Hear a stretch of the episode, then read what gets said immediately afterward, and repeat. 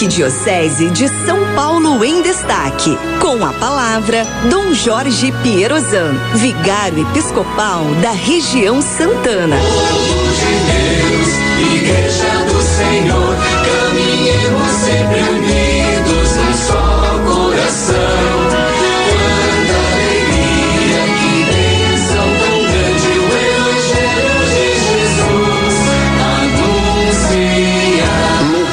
seja nosso Senhor Jesus Cristo, para sempre seja louvado.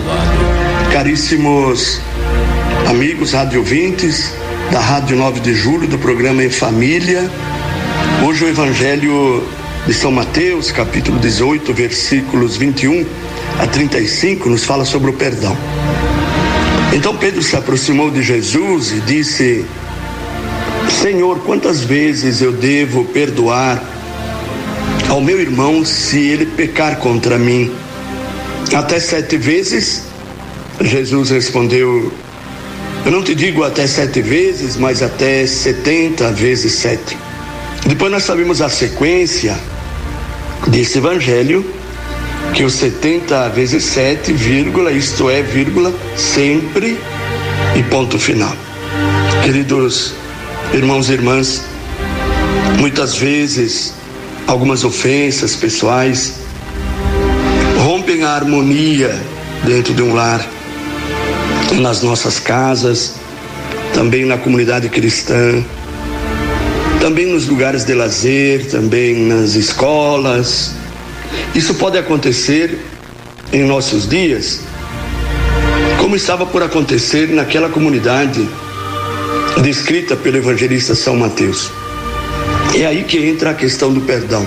Quantas vezes perdoar? A resposta de Jesus é que o perdão não deve ter limites, nós entendemos isso.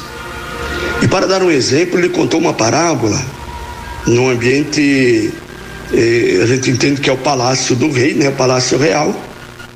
Os altos funcionários são chamados a prestarem contas. Um deles não pode pagar. A dívida é enorme, maior valor em dinheiro que se conhecia naquela época. Esse mesmo funcionário encontra depois um colega que lhe devia, o correspondente a uns três meses de trabalho. E ele não o perdoa, não o perdoa. O rei representa Deus Pai que nos perdoa sempre, que nos perdoa infinitamente. Quem experimenta a misericórdia de Deus não pode colocar limites no perdão, não pode colocar limites na acolhida que dá aos irmãos e irmãs. Uma vez perdoados, nós devemos perdoar, devemos amar muito, porque muito fomos perdoados.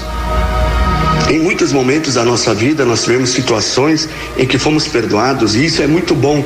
Então, nós devemos dar o perdão também a quem nos pede. Irmãos e irmãs, pratiquemos o perdão. Aproveitemos essa quaresma para exercitarmos o pedir e o dar o perdão.